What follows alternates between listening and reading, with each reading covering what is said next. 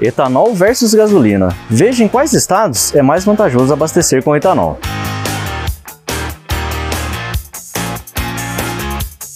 Olá, meu nome é William, sou estoquista no Grupo Celinho.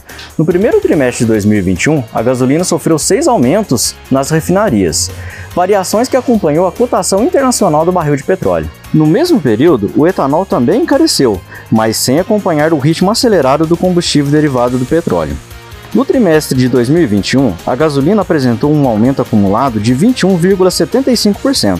Já o valor do etanol subiu 24,57% no mesmo período. As regiões Norte, Nordeste e Sul não têm sequer um estado em que o etanol seja mais vantajoso.